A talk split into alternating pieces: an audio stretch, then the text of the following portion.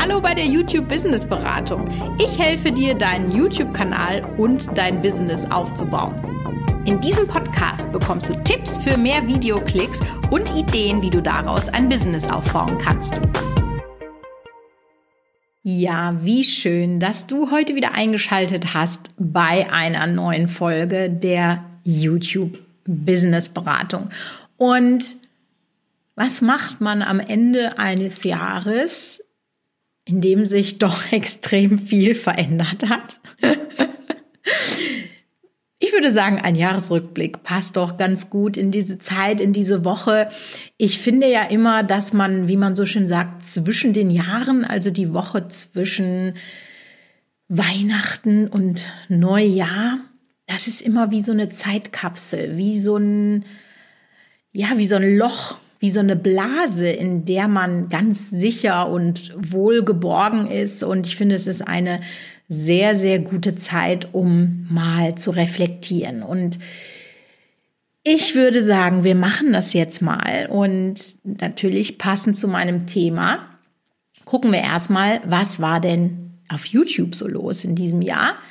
Aber ich würde auch sehr gerne mal über mein Business sprechen. Äh, das mache ich ja hier nicht so oft öffentlich, aber ich finde, dass das auch ganz wichtig ist, das mal zu tun. Also dann würden wir da jetzt mal so eine ja, so eine Rückschau machen und ähm, ja, auch was sich bei mir persönlich so getan hat in diesem Jahr. Und ich glaube, da haben wir jede Menge, was wir uns anhören können. Ja, fangen wir mal an mit YouTube. Und da können wir uns ja einfach mal zwei Sachen betrachten. Einmal, was ist auf YouTube generell passiert und was ist mit mir auf YouTube passiert. Und wenn wir uns erstmal auf YouTube generell konzentrieren, dann war eigentlich dieses Jahr der Mai am spannendsten. Denn da hat es, ja, so nach ungefähr zwei Jahren, anderthalb, zwei Jahren ungefähr, mal wieder eine sehr große Veränderung im YouTube-Algorithmus gegeben. Das war natürlich wie immer, wenn so eine Veränderung kommt im YouTube-Algorithmus, aufregend. Ja, schön für die, die davon profitiert haben aber richtig kacke für die, die von heute auf morgen Umsatz, Umsatzeinbrüche, ja gut, das äh, hängt dann auch damit zusammen, aber erstmal View-Einbrüche von bis zu 50 Prozent hatten. Was hat denn YouTube jetzt genau umgestellt, fragst du dich. Vielleicht hast du es auch gar nicht mitbekommen. Ähm, aber YouTube hat quasi, ja, wie beschreibe ich das jetzt am besten, die die Zufriedenheit deines Zuschauers und wie viele Videos diese Zuschauer gucken, plötzlich ganz, ganz anders bewertet als vorher. Wenn du dich schon länger mit dem YouTube-Thema auseinandersetzt oder mir folgst, dann weißt du, dass ich immer von Click-through-Rate und Watch-Time spreche. Aber das ist immer noch wichtig, aber noch wichtiger ist es, dass du deine Zuschauer dahin bekommst zu bingen. Ganz einfach, ja. Wir bingen Netflix, wir bingen Prime, wir bingen Apple TV, was man heute alles bingen kann. Und wenn du einer der Creator bist, die es schaffen, den Zuschauer deinen Content bingen zu lassen, dann wird der Algorithmus dich wirklich jedem ins Gesicht drücken, der auch nur halbwegs in deine Zielgruppe passt. Und deswegen haben viele Leute da durchaus verloren, weil sie nicht die richtigen Strategien anwenden, ja, die man eben macht, um dieses Bingen zu befeuern. Ich denke, da werde ich im neuen Jahr auch noch mal einen ganzen Podcast zu machen, aber das war tatsächlich erstmal so boah, bei allen der Rücksetzer im YouTube Jahr 2020 bei mir persönlich, also mein persönliches YouTube-Jahr hat ja doch eine sehr, sehr, ja, wie ich finde, coole und auch sehr zukunftsträchtige Überraschung äh, hinterlassen. Nämlich, ich habe einen neuen YouTube-Kanal aufgemacht. ich habe mir das im Januar überlegt und damals, oh Gott, wie sich das anhört, damals 1912, als die Titanic ablegte. Äh, damals habe ich den eigentlich nur aufgemacht, um euch zu zeigen, also live zu zeigen, wie so ein Kanal entsteht. Denn ich habe ja schon sehr, sehr viele Kanäle eröffnet, aber da war sozusagen meine Michaela Engelshove Community nie dabei, weil die Kanäle schon einfach etwas älter waren. Und das hat mich so ein bisschen gestört, weil natürlich, wenn ich jetzt als Michaela Engelshove auf YouTube oder Instagram, also so als meine Personenmarke unterwegs bin, dann sind die Zahlen noch nicht so geil, weil ich da eben noch am Anfang bin, ja. Aber ähm, ja, ich denke, diejenigen, die mir schon länger folgen, die wissen, dass ich weiß, wovon ich rede, wenn ich sage, YouTube kann man äh, gut für sein Business nutzen. Und deswegen habe ich gedacht, geil, machst du so einen Kanal? Und ich habe den Kanal eigentlich auch nur gemacht für die Doku, die ich daraus machen wollte, die jetzt auch auf meinem Michaela Engelshove Kanal online ist. Dann habe ich mir halt überlegt, okay, was machst du gerne? Weil das ist auch wirklich etwas, das kann ich dir nur empfehlen, wenn du dich für das Wagnis und das Abenteuer YouTube-Kanal entscheidest, dann nur, wenn du wirklich eine Leidenschaft hast. Weil es wird hart werden, es wird Pain in the Ass werden und es gibt Momente, wo du denkst, warum habe ich das alles angefangen? Aber wenn du eine Leidenschaft für das Thema hast, dann kannst du das durchhalten. Ja, so. Musste ich mir also überlegen, was mache ich denn gerne? Und das, was ich tatsächlich sehr gerne mache, ist backen. entspannt mich total. Ich weiß auch nicht warum. Ja. Mit dem Spritzbeutel hantieren oder Brote backen, das, das sind einfach riesig große Dinge, die mir richtig viel Spaß machen, wo ich mir vorstellen könnte, ja, da kannst du einen Kanal draus machen und das Thema hat natürlich auch Potenzial von den Klicks her. Und dann wollte ich erst einen Backkanal machen. Und was ich dann gemacht habe, und das war wirklich ein entscheidender Erfolg für diesen Kanal und auch ein sehr großes Learning, was ich wirklich immer versuche, Leuten wie dir mitzugeben, die jetzt auch diesen Podcast hören, dann bin ich nochmal in die Nische gegangen. Was meine ich damit? Ich habe mich von einem Backkanal für einen Brotkanal entschieden. Denn es ist ja so total einfach. Backen heißt ja im Zweifel Kekse, Torten, Brote. Und das sind einfach schon wirklich sehr, sehr, sehr unterschiedliche Themen. Und etwas, was viele Kanalbetreiber oder Selbstständige nicht verstehen, dass sie einfach monothematisch bleiben müssen auf dem Kanal. Ich habe tatsächlich gestern noch mit jemandem auf Instagram geschrieben, äh, die mir geschrieben hatte, hey, ich habe 2000 Abonnenten, aber die Videos werden nur von 100 Leuten geguckt. Und dann äh, habe ich mir den Kanal angeguckt und ja, es war halt Beauty, Fashion, Lifestyle. Und das passt irgendwo alles, aber es war auch völlig klar, zum Beispiel die Fashion-Videos, die waren überdurchschnittlich geklickt, also im Verhältnis zu den Abonnenten. Und die Make-up-Videos, die guckt sich halt keine Sau an. Und dann habe ich halt gefragt, ja, du, du bist viel zu breit aufgestellt. Äh, warum machst du denn diese Make-up-Videos noch? Ja, weil ich sie persönlich so mag. ja, aber da muss man sich halt entscheiden, möchte ich ähm, optimieren? Ja, möchte ich wachsen? Oder mache ich das Ganze, weil es mir Spaß macht? Was ja auch absolut in Ordnung ist. Ja, dann ist das ein Hobby und dann ist das auch okay. Aber wenn du halt den Anspruch hast, zu wachsen, musst du monothematisch sein. Das fällt vielen Leuten am Anfang sehr, sehr schwer und sie bekommen es einfach nicht hin, sich so darzustellen, dass der Zuschauer genau weiß, was bekomme ich da. So, das war bei mir aber der Fall. Ich habe mich dann eben in einen Brotkanal ähm, sozusagen verwandelt und habe dann diese Reise begonnen. Und ja, was soll ich sagen? Dieser Kanal wird, wenn der ein Jahr alt ist, das wird dann nächstes Jahr im Februar äh, so sein, wird er mehr als drei Millionen Views gemacht haben, was tatsächlich für mich der bisher erfolgreichste Kanalstart ever ist. Also das zeigt einfach, wie viel Potenzial in diesem Kanal ist. Ich habe jetzt roundabout 25.000 Abonnenten. Wenn wir ein ganz hohes Ziel haben, dann sagen wir, nächstes Jahr machen wir die 100.000 voll. Das wäre dann mein zweiter persönlicher, also mein eigener Play-Button. Ich habe ja schon mit diversen Kanälen meine Play-Buttons ähm, auch verdient. Also insofern, ja, ist das sehr spannend. Und was mir dann eben im Laufe, also ich habe ja gesagt, ich habe diesen Kanal eigentlich nur eröffnet, so just for fun, um diese Doku drehen zu können. Und was mir im Laufe des Jahres klar geworden ist, hier steckt eine echte weitere Business Opportunity. Ich bin mir sehr sicher, dass wir nächstes Jahr Anfragen bekommen werden für Product Placements. Ich bin jetzt schon mal am Überlegen, was können wir vielleicht für Produkte entwickeln. Ähm, wir haben jetzt angefangen, Affiliate-Verlinkungen äh, reinzumachen, die alleine äh, dieses Jahr schon einen vierstelligen Betrag an Umsatz erbracht haben. Also da kommt tatsächlich eins zum nächsten. Das Projekt ist, dadurch, dass ich mir einen Cutter reingeholt habe, noch nicht profitabel, aber wir sind ungefähr plus minus null.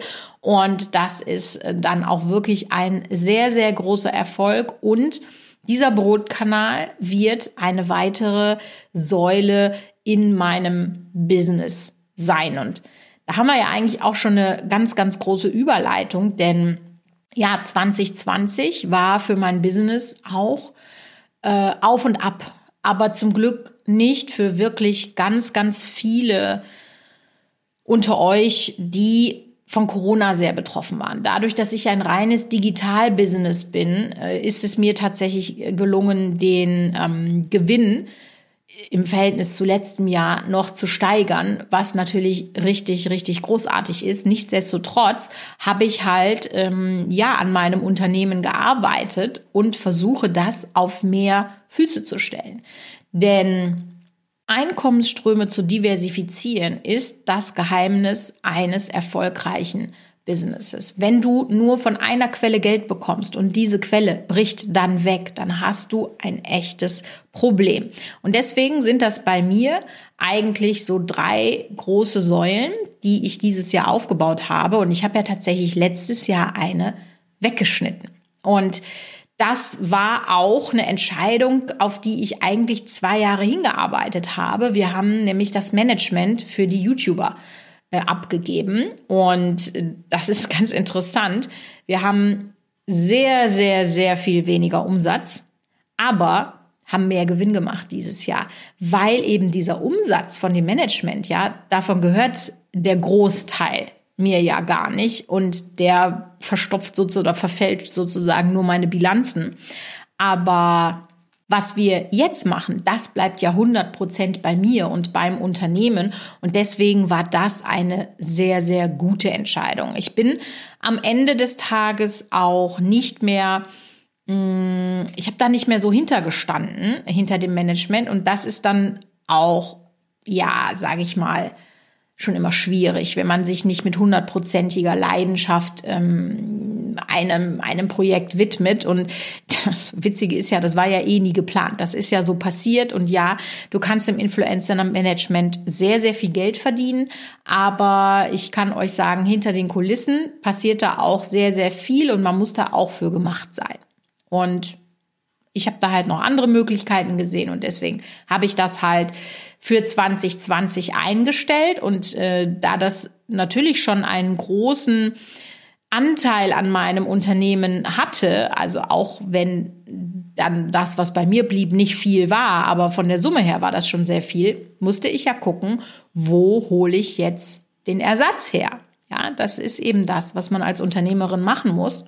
Und das habe ich natürlich auch alles nicht so gemacht. Ich habe ja gerade gesagt, ich habe zwei Jahre an dieser Entscheidung gearbeitet und mir war völlig klar, ich möchte mein Beratungsbusiness an Leute wie dich äh, sozusagen ausbauen. Und das haben wir dieses Jahr wirklich sehr, sehr stark nach vorne getrieben und auch sehr erfolgreich, wie ich finde. Denn wir haben neben meinem Online-Kurs, dem ähm, Business Booster, den wir ja schon hatten, haben wir noch viele weitere Produkte entwickelt auf der Produkttreppe, die man so haben kann und sind auch dabei für 2020 schon tolle Sachen zu planen. Und wenn du jetzt mal einen Überblick über all das bekommen möchtest, was ich so an Online-Kursen im Angebot habe, dann, dann verlinke ich dir mal eine Übersicht. Unten in den Show Notes kannst du dir das sehr gerne mal angucken.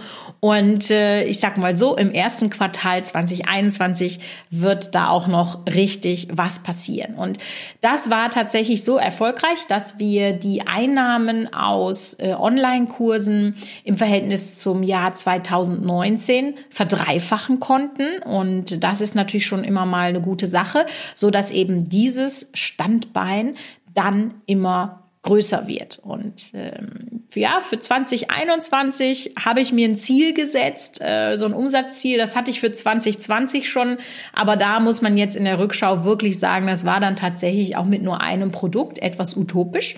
Aber für 2021 äh, wird da wirklich was gehen und da bin ich auch sehr, sehr froh. Denn ich muss sagen, diese Zusammenarbeit mit den Leuten, die diese Kurse dann kaufen, die jetzt zum Beispiel auch bei mir im äh, Mentoring sind. Wir haben ja Ende des Jahres viral auf Knopfdruck gelauncht, ein ganz besonderes Mentoring, was wir auch nur an zehn Leute verkauft haben. Und diese Zusammenarbeit, die läuft jetzt gerade und das macht mir so viel Spaß, denn ich habe dir ja bestimmt schon mal von meinem Warum erzählt. Also, ne, warum mache ich das alles? Ähm, irgendwann ist Geld nicht mehr interessant. Also ich bin jetzt auch nicht so ein Typ, ich brauche jetzt nicht drei Ferraris vor der Tür.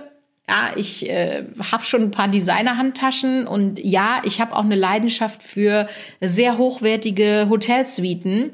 Kommt man jetzt dieses Jahr auch nichts mit reißen, ja. Aber das ist das, wofür ich gerne Geld ausgebe und mein schnuckeliges Haus, in dem ich jetzt wohne. Aber dann ist auch irgendwann gut. Also ne, du irgendwann erreichst du ein Level an Geld, da ist das jetzt egal, ob es 2000 im Monat mehr sind oder nicht, ja. Und dann geht es darum, dann ist Geld nicht mehr der Motivator. Was ist denn dann dein Motivator? Und das ist bei mir tatsächlich ja, hat sich so in den letzten zwei Jahren rauskristallisiert, mein Wissen weiterzugeben, dir zu helfen, erfolgreich zu sein. Und das merke ich halt jetzt gerade bei den äh, Pionieren bei Viral auf Knopfdruck, dass die so große Sprünge in ihrer Entwicklung machen, wir haben Leute dabei, die schon nach drei Wochen ihre Abonnentenzahl verdoppelt haben. Wir haben Leute dabei, die mit jedem Video wieder Nummer eins von zehn werden, die ihre Reichweite vervielfacht haben. Und wir sind gerade erst ganz am Anfang. Ne? Wir sind ja gerade erst so drei Wochen dabei. Also das macht mir so einen Spaß und das zaubert mir so ein Grinsen ins Gesicht, dass man am besten den Kopf so nach hinten wegklappen könnte, weil es wirklich von einem bis zum anderen Ohr dieses Grinsen geht. Und ja, das, das ist mein Warum. Das macht mich wirklich happy. Und deswegen möchte ich diese Zusammenarbeit für 2021 auch ähm, weiter ausbauen. Und die beiden anderen Säulen, um das jetzt nochmal ähm, der Vollständigkeit halber auch nochmal zu sagen, ist ja die Beratung der Marken. Das läuft nach wie vor auch sehr, sehr gut. Und äh, über die dritte Säule habe ich ja vorher schon gesprochen. Das ist halt alles so die YouTube-Einnahme, nenne ich es mal, wo ja Brot selber machen die meisten Anteil sozusagen dran hat. Ja, was habe ich businessmäßig 2020 noch gelernt? Leider habe ich als Arbeitgeber einiges einstecken müssen und äh, ja, habe damit auch verbunden Learnings gehabt. Ein Learning, und das ist auch wirklich bitter, ist, nett sein lohnt sich nicht. Das muss ich einfach so sagen, wie es ist. Ähm, wenn du versuchst, fair zu handeln, nett zu sein, ja, was meine Grundpfeiler meines Unternehmens sind. Also ich weiß ja nicht, ob du, wenn du ein Unternehmen hast, für dich auch so eine philosophische Seite, nenne ich es jetzt mal, deines Unternehmens geplant hast. Aber mein Unternehmen ruht auf drei Wertesäulen und das ist Respekt, Fairness und Transparenz. Und daran halte ich mich. Das sind meine persönlichen Kernwerte Dazu kommen vielleicht noch Ehrlichkeit oder so. Also das sind Dinge, das kann ich halt wirklich nicht ertragen. Und ähm, ja, da hatte ich einen sehr unschönen Vorfall dieses Jahr, wo ich das sehr bitter lernen musste.